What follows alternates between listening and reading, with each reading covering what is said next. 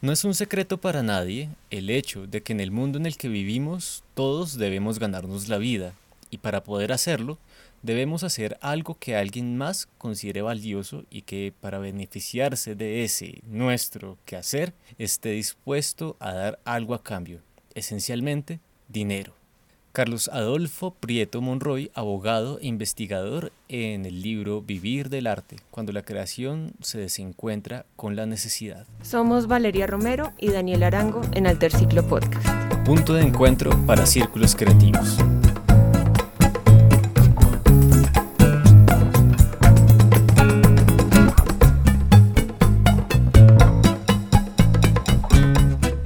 ¿Cuáles son las dificultades del día a día en el oficio cultural? ¿De dónde surgen y qué podemos hacer para lidiar con ellas? Encontrarse cara a cara con la adversidad no es una situación ajena para los trabajadores de la cultura. Por eso, las conversaciones y propuestas por la dignidad del oficio nunca dejan de surgir.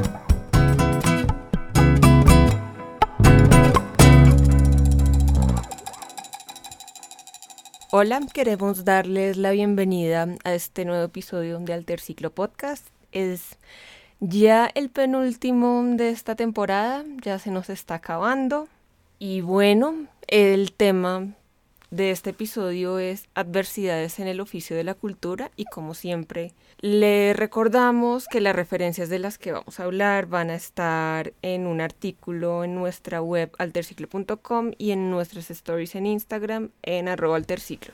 Eh, hoy tenemos una gran sorpresa, ¿vale? Eh, de hecho, eh, me complacería saludarla. Hola Pau, estamos con nuestra primera invitada en el podcast en todas las temporadas ever. Pues quién sabe, espero que tengamos muchos más invitados a futuro. Pero bueno, en esta primera vez tenemos a Paula Durán, artista, agente cultural, gestora, eh, está, bueno, interesada en muchísimos temas. Eh, vale, y yo hemos trabajado con Paula hace algún tiempo y pues bueno, quisimos invitarla en este tema en el que todos hemos sufrido un poco y pues bueno, para que nos cuente sus experiencias. ¿Cómo estás, Pau? Bien, hola Dani, hola Vale. Hola Pau. Eh, me da mucho gusto estar acá y quiero agradecerles un montón por la invitación. Y bueno, pues eh, así como rápidamente, cuéntanos de ti, qué te ha interesado, cómo has trabajado, especialmente cómo has trabajado, porque este, este episodio es precisamente respecto a las adversidades en el oficio cultural, en el trabajo, no solamente en el trabajo remunerado, que a veces hay, sino también en el no remunerado, que ese es el que más abunda. Claro, Dani.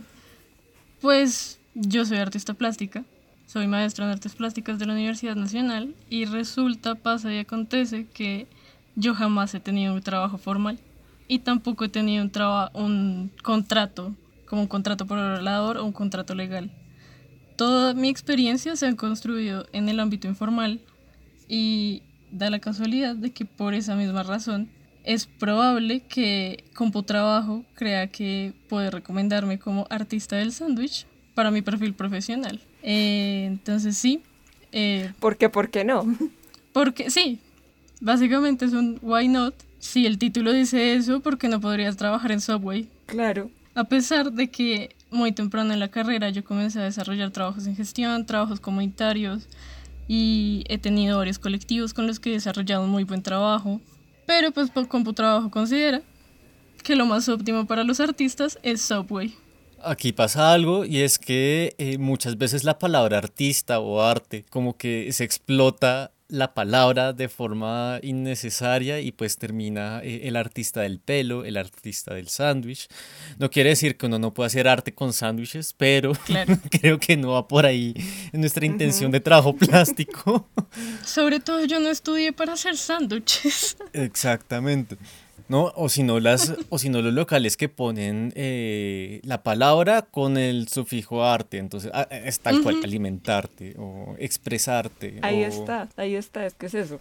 Pero bueno, nos dices que no has tenido un trabajo formal, pero es que creo que es la situación de la mayoría de nosotros. Creo que aquí la única persona que ha tenido contrato formal dentro de la cultura ha sido Vale. Sí, y bueno, ya que estamos como introduciendo el tema hablando de nuestras experiencias, una situación adversa que me ha tocado vivir tanto con ese trabajo formal por contrato o en trabajos informales es que muchas veces han sido para entidades culturales en las que en muchos casos como que toda la parte artística de creación, de escenario, de espectáculo, no sé, parece que no está muy conectada con con otra parte de la entidad muy importante, que es el manejo de recursos humanos, eh, la parte administrativa, la parte financiera, entonces son, es como si fueran dos mundos completamente diferentes, entonces a veces suceden cosas que dentro de los términos de un contrato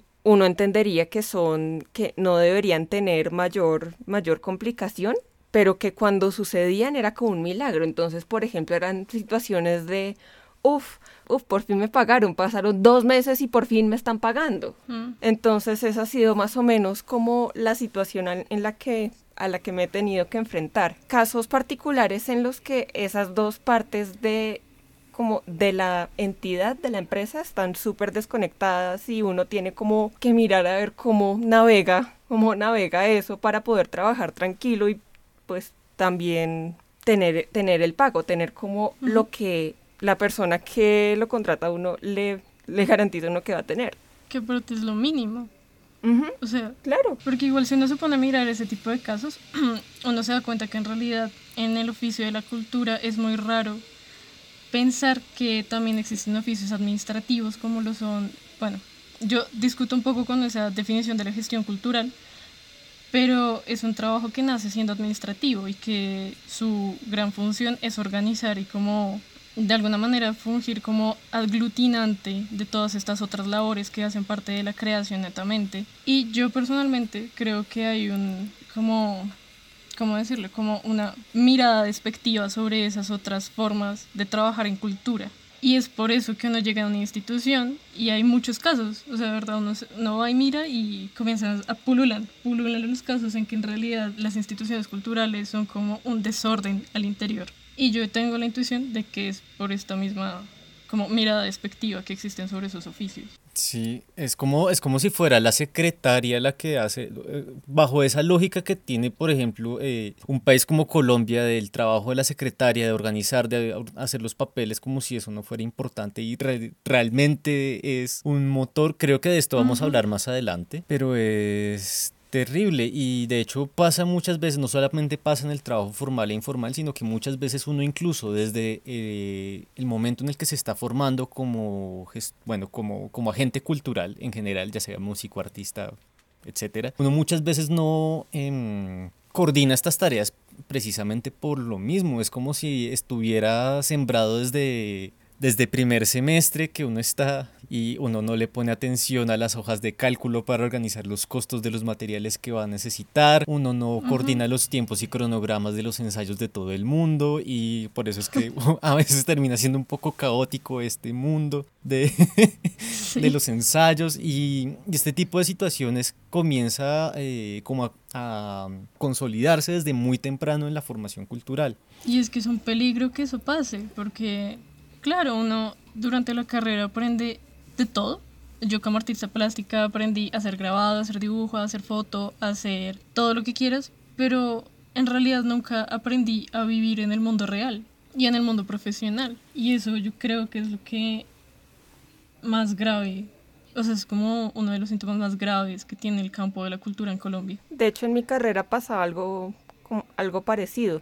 Creo que lo hemos hablado con Dani, no sé si en el podcast, pero pues conversando normalmente a veces hablamos que en la universidad en la que en la que yo estudié eh, las materias que eran como más orientadas hacia la actualidad del negocio de la música como no sé em, organización de eventos, autopromoción, todo este tipo de recursos súper necesarios para poder vivir de esto, no eran materias obligatorias, eran materias selectivas. Entonces, entonces, no sé, mm. pues mucha gente se gradúa sin, sin adquirir ese tipo de conocimiento de la universidad. Claro, y es que aparte está mal visto.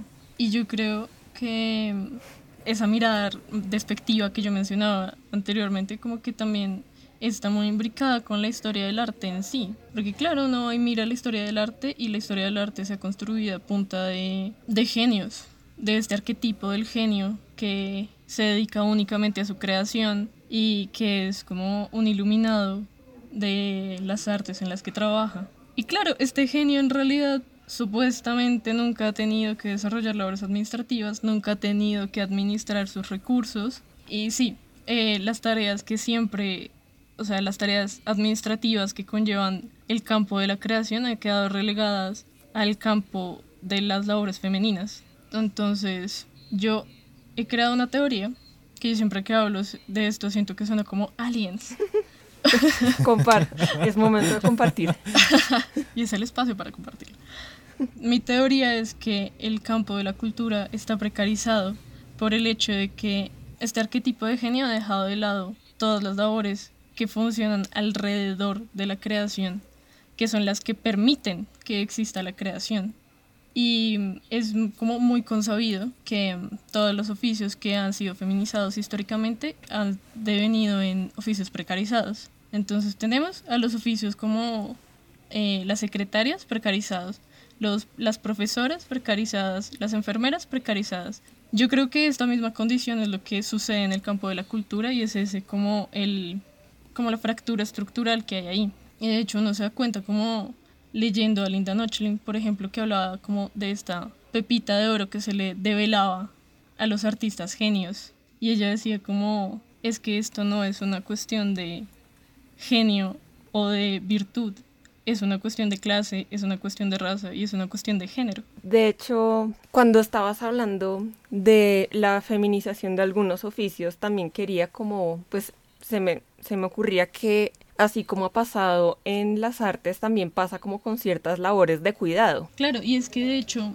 el oficio primordial de la mujer es el oficio del cuidado en todos los espacios. Sí, claro. Voy a hacer como un, un, mega remix de todo lo que acabas de decir porque me acordé muchísimo de un caso en el que precisamente una de estas personas que se ha consolidado, es un caso extraño porque es precisamente una persona dedicada a estas áreas administrativas de la cultura, solo que bajo sus condiciones de vida se ha consolidado como la genio de estas labores administrativas y pues fue, fue una experiencia bastante ingrata en la universidad donde mm, pues otro de los problemas que hay en la cultura eh, surge y es que este genio de la cultura eh, en el área administrativa se creyó en el derecho de pasar por encima de una persona que estaba iniciando sus estudios eh, tratando de ayudar con una exposición en su momento y pues terminó pagando todos los platos rotos eh, por cuestiones que no eran eh, su responsabilidad. Entonces es como, pues, hay, hay de todo en, la cultura y pues esta persona que terminó pagando los platos rotos, pues también es, eh, está cargando con la responsabilidad de un sistema que no le está dando un, un espacio formal de trabajo pues también, bueno, e, era en la universidad, pero aún así merecía su reconocimiento como trabajo que estaba haciendo. Eh, estaba sometido a una jerarquía donde su dignidad se vio pisoteada y esta persona, esta diosa de la gestión, pues estaba... Mm, oprimiendo. A pesar de a pesar de que pues sus logros han sido impresionantes pues no no tampoco le da derecho de pasar por encima de los demás me acordé me dolió eso ese, esa anécdota Sí, y mm, yo creo que eso también tiene mucho que ver con el hecho de que el campo de la cultura esté, mayor, esté como construido mayormente de empleos no formales. Y pues claro, hasta ahorita hemos hablado de que el campo de la cultura está precarizado, pero no hemos dicho ni qué tanto ni por qué. Bueno, hemos intuido por qué, pero la realidad es que el campo de la cultura está tan precarizado que en realidad no estamos seguros cuál es ese campo. Y al no estar tan definido tampoco existen ni políticas ni regulaciones estrictas o márgenes en donde uno pueda marcar ese tipo de situaciones. Sí, entonces el campo de la cultura está tan precarizado y tan desregularizado y tan falto de políticas en este aspecto que suceden cosas como, como eso que tú nos estás diciendo, que también es un exceso de autoridad en el trabajo o también nos sometemos a un montón de eh, ven a trabajar gratis en tal galería a cambio de experiencia, cuando ya tienes un título y ya tienes experiencia en el campo. Y es como esa línea tan difusa que existe como en, el, en la empleabilidad de la cultura es lo que yo creo que permite que, que haya mucha violencia, violencias de todo tipo en ese mismo, en este campo. Y con eso que está diciendo Pau también pensamos un poco como en lo difuso que es el término cultura, porque es un término que se puede aplicar a muchas cosas. Entonces, em, no sé, digamos que digamos que algunos pueden considerar que el turismo es una actividad cultural, entonces tiene todo el sentido del mundo que invertir en una aerolínea es una inversión para el sector de la cultura. Claro, y es que yo creo que con todas las políticas que se han construido con la economía naranja, o sea, básicamente es la economía naranja la que da pie a que sucedan ese tipo de cosas, que es como que se fortalezca sobre todo el turismo y las industrias creativas, como refiriéndome a estos grandes centros de producción, a los proyectos que en realidad se piensan las construcciones simbólicas de la cultura, por decir de alguna manera, o a las producciones artísticas. Sí, y realmente es que ni siquiera dentro de, los mismos agentes dedicados a la cultura sabemos exactamente dónde comienza y termina nuestra labor. Pienso un poco también en, la, en la, diferencia entre las eh, diferentes ramas, entre las artes plásticas que no tienen absolutamente ningún estatuto, mientras que por ejemplo la música, el cine y los actores sí tienen leyes específicas para estos sectores. Sin embargo, pasan en la música cosas como tan, tan queridas por los músicos, como mm, entidades del alma como Psycho y Asimpro, que terminan robándose la plata que debería ir a, los músicos y finalmente terminan constituyéndose como mafias de corrupción donde realmente no se están destinando los recursos de los derechos de autor y las regalías para los músicos, sino para clanes políticos eh, encargados de esas organizaciones. Recordemos el hermoso momento en el que Saiko le pidió a un teatro el acta de función de Mozart. ¿Qué? Sí. Sí, eso pasó. Yo no sabía eso. Eso pasó, porque, porque si no hay que cobrarles derecho de autor al teatro y pues esa plática no se puede perder. Sí, claro, los, las personas que estaban como gestionando el espectáculo dijeron como no, el espectáculo va a tener música de este compositor que pues ya falleció, o sea, como todo el, pues como toda la explicación del dominio público, o sea, como no, o sea, ustedes no deberían estar cobrando por los derechos de Mozart entonces la respuesta de ellos fue como, ah, bueno, entonces necesitamos el acta de función. Sí, gran as bajo la manga. y bueno, también, también recientemente, pues aquí en Colombia tuvimos el, el nombramiento de un nuevo ministro de Cultura que en una entrevista o en un discurso, no recuerdo realmente en qué, como en qué medio, eh, salió diciendo que en Colombia no hay suficiente capacidad técnica para para espectáculos. Y hay una carta abierta que seguramente estará en las referencias, me parece importante como traer esto a colación y vale la pena leerlo, diciendo que por lo menos dentro del sector de la música, pues la situación es todo lo contrario como el ministro la está, la está poniendo, que evidentemente en este país hay suficiente capacidad para montar grandes espectáculos de la talla del Circo del Sol. Ha sido como una constante en, la historia política colombiana eh, que mm, a estos cargos técnicos que requieren conocer del sector, requieren apoyarse en datos específicos, requieren un montón de habilidades, pues mm. eh, se, le entreguen estos cargos al primo, al tío, en el caso de los ministerios de cultura, a la tía, a la hija, a la sobrina, a la suegra. Y mm, pues realmente esto dificulta muchísimo que el sector pueda articularse desde un ente gubernamental. Finalmente la responsabilidad cae sobre personas como nosotros del común que tenemos unos recursos supremamente limitados precisamente por esta falta de articulación y pues que la luchamos con, con el mugre de las uñas como estamos haciendo en este momento, pero que más allá de... Eh, desde la individualidad, más allá de eh, quejarnos o asombrarnos, indignarnos, por este tipo de, de concentración de poderes en personas que realmente no tienen las capacidades para ejercerlos, pues eh, Mm. eh, no, dan ganas de llorar. eh, no- uno, queda, uno queda supremamente triste porque es- está maniatado.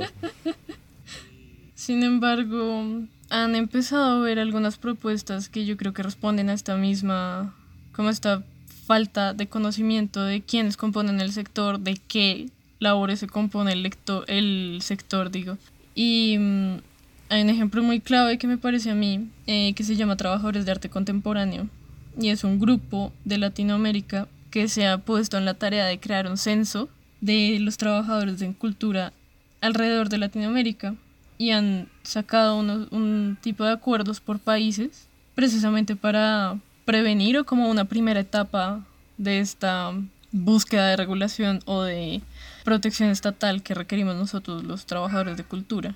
Em, también existe una en México que me pareció bastante jocosa porque se llama No vivimos del aplauso, em, que en realidad creo que nació hace poco, pero creo que tiene un gran futuro. Sí, de todas maneras también con la tecnología eh, pues nos ha permitido acercarnos de a través de internet a los agentes culturales en otras partes de Latinoamérica que comparten situaciones estructurales muy parecidas a las que tenemos nosotros y pues bueno, también han aparecido como nuevos trabajos, como nuevas nuevas formas de tener ingresos. eh, hace, bueno, eh, todos conocemos eh, youtubers, artistas. Eh, en la música funciona bastante bien. Creo que un gran, un gran exponente colombiano es Alvin. Mm. Pero bueno, también hay cosas vergonzosas como Antonio García Villarán en las artes plásticas.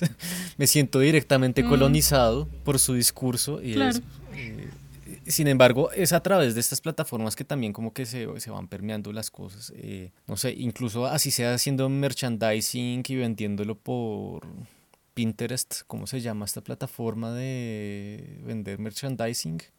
Bueno, hay muchas plataformas de vender merchandising, eh, incluso hasta el desarrollo de mismo Patreon o de, bueno, OnlyFans creo que encajaría bastante bien en la economía naranja. Eh, es, un, Sí, de es hecho. un recurso cultural. Eh, pero bueno, eh, pues como que hay, mm, hay formas de conectarse con nuevos públicos y pues esperemos que también estas formas de agremiación que está citando Paula nos sirvan también para que en un futuro, espero que sea cercano, eh, congregarnos alrededor de, de los reclamos que tenemos. Hay que hacer un sindicato.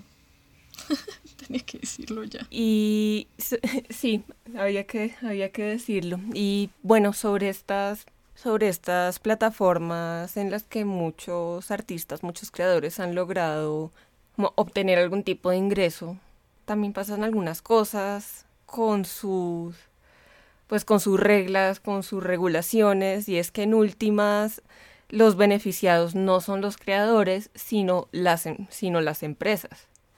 Entonces uno ve como quejas de muchos, em, muchos creadores de contenido en YouTube quejándose, porque básicamente lo que pasa con YouTube es que de alguna forma tu jefe es el algoritmo de YouTube, o sea, no tienes como una persona con la cual te puedas quejar por cualquier situación, sino que todo lo tienes que hacer para nos, como para que el algoritmo te favorezca. Bueno, y es que acá tenemos eh, no solamente el algoritmo, eh, tenemos un problema ya literalmente del capitalismo, de la economía de la atención, de eh, cuánta plata está ganando un creador de contenidos, si gana más plata creando contenidos eh, explicando una obra de Bach, me, fui, me fui bien europeo, o directamente haciendo una broma a, a la novia, que eso, eh, eh, me han salido recomendaciones de ese tipo de canales cuando no estoy en mi cuenta y es espantoso.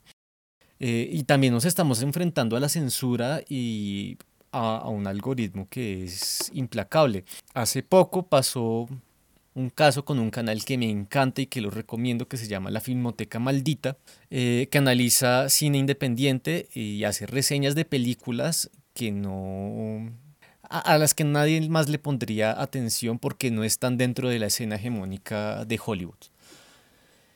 Y eh, en una de las películas que estaba reseñando, El Feo, que así se llama el youtuber, eh, hizo mención eh, a una película que trataba un tema sensible para YouTube y YouTube lo clasificó directamente como apología o bueno, no sé, incentivar el, el, terrorismo y directamente le cerró el canal, le eliminó todos los videos y el feo quedó en ascuas. Cuando uno eh, se encuentra con su fuente de trabajos, con su ingreso, con su único ingreso y con todo ese tiempo eh, eliminado de un plumazo, uno, ¿qué más puede hacer? Uno es que ni reírse, llorar directamente, pues refiriéndome al meme de March Simpson. Em, finalmente esto destapó una, una, situación de precariedad muy grande que tienen los youtubers no solamente en España sino en todo el mundo, eh, que España de alguna u otra forma tiene más protección que incluso los latinoamericanos porque acá entre nos eh, el algoritmo eh, le paga a los youtubers dependiendo de su audiencia, si lo ve una persona de un país rico pues le paga más al youtuber que, o sea, la atención de uno también está capitalizada y la atención de un país latinoamericano vale menos que la de un país europeo. Pero bueno, entre otras cosas. Pero esto, esto es realmente preocupante porque si incluso entrando en nuevas plataformas de distribución de contenidos, eh, estamos atenidos a lo que diga una empresa o, el algoritmo de una empresa, eh, pues parece que este problema de la precarización de la cultura está un poco más lejos de solucionarse de lo que podría ser simplemente corregir, eh, simplemente, entre comillas, corregir los asuntos con, de, de, gobernanza, de organización, sino también ya nos tenemos que meter con megacorporaciones establecidas en paraísos fiscales que, a las que realmente no tenemos acceso. Bueno, yo creo que para todas estas situaciones, creo que es necesaria esa agremiación de lo que hablábamos hace un momento, ¿no? Y claro, porque claro, o sea, estamos en un sector que es tan amplio que si bien hay muchas formas como nuevas de comunicarse, como todas las plataformas digitales y todo esto, aún tenemos mucho desconocimiento de lo que sucede en los otros campos fuera del nuestro, sí, del nuestro, y creo que es importante crear esos espacios de congregación, de diálogo, de debate también sobre esas características del campo y sobre las posibilidades que tenemos nosotras y nosotros de crear como regulaciones que nos cobijen y nos protejan de todas estas situaciones que realmente son muy lamentables. Creo que lo habíamos dicho en, en anteriores episodios. Eh, ya es como mantra aquí, el conocimiento es poder, eh, pero no solamente eh, acá haríamos referencia como a conocer las, las, legislaciones, a conocer nuestras situaciones, a informarnos. Afortunadamente Trabajadores del Arte ha hecho un muy buen trabajo con el censo y esperamos poder devorarlo y afiliarnos a, a, los acuerdos. Ojalá que fuera más extenso que solamente las artes plásticas, sino que realmente te tuviera en cuenta toda la cultura. Em, pero también es hacer un llamado a que los entes reguladores y las personas que están especializadas en derecho y administración eh, comiencen a entender también un poco de nuestro campo, porque eh, estamos en un punto en el que nosotros no somos expertos ni en derecho, ni en legislación, ni en administración, y las personas que sí lo son no lo son en el campo de la cultura que tiene unas características bastante especiales. Entonces es como un llamado a hacer esta construcción transdisciplinar que finalmente va a repercutir en el bienestar local, al menos, así sea local. esperemos que nacional y a nivel regional de Latinoamérica. Mm, claro, yo creo, yo creo que esa tarea también comienza desde el mismo campo y creo que comienza desde la labor de la academia de replantarse qué hace un artista en su campo profesional y qué hace un agente cultural allí. Claro, y también priorizar ese tipo de conocimiento práctico sobre el medio laboral. Y también un poco, también desde el mismo sector, seguir como educando, por decirlo de alguna forma, como, a, las, como a las personas que nos rodean sobre sobre que evidentemente lo que hacemos es un trabajo, que este es nuestro trabajo, Sí. que esta es nuestra profesión, que como el nombre de esta otra organización, no vivimos del aplauso. Y no por amor al arte también. Exacto. Bueno, eh, yo creo que se nos está acabando el tiempo. Tal vez este episodio sea un poco más largo que los anteriores, pero bueno, nos disculpará nuestra audiencia porque tuvimos una invitada, Paula Durán, a quien agradecemos infinitamente. Gracias, Pau. Gracias. No, los agradecimientos son para ustedes. Eh, acá entre nos eres una conejillo de indias. Eh, este es un ex- estamos experimentando contigo. Esperemos que haya salido un buen experimento de todo esto. Ah, hay que experimen- hay que estar abierto a la experiencia, lo hemos dicho acá anteriormente y pues te agradecemos muchísimo por habernos acompañado hoy. No, yo les agradezco un montón por haberme invitado y disfruté mucho conversar con ustedes. Muchísimas gracias. Y bueno, pues para finalizar, a ti que nos has escuchado, ¿qué mecanismos propones para aliviar la precariedad del sector cultural? Te agradecemos haber compartido con nosotros este rato de charla y por supuesto a Pau. Reiteramos el agradecimiento. Gracias, Pau. Volvemos a encontrarnos en dos semanas. Este episodio está disponible en Spotify, Anchor, Google Podcast, Apple Podcast, Breaker, Pocket Cast, Radio Public, Enlace RSS, etc.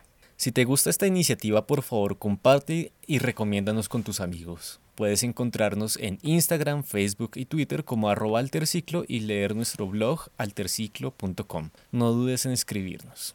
Y en nuestro próximo encuentro, manifestación, lucha y cultura. Esto es Alterciclo Podcast, punto de encuentro para círculos creativos.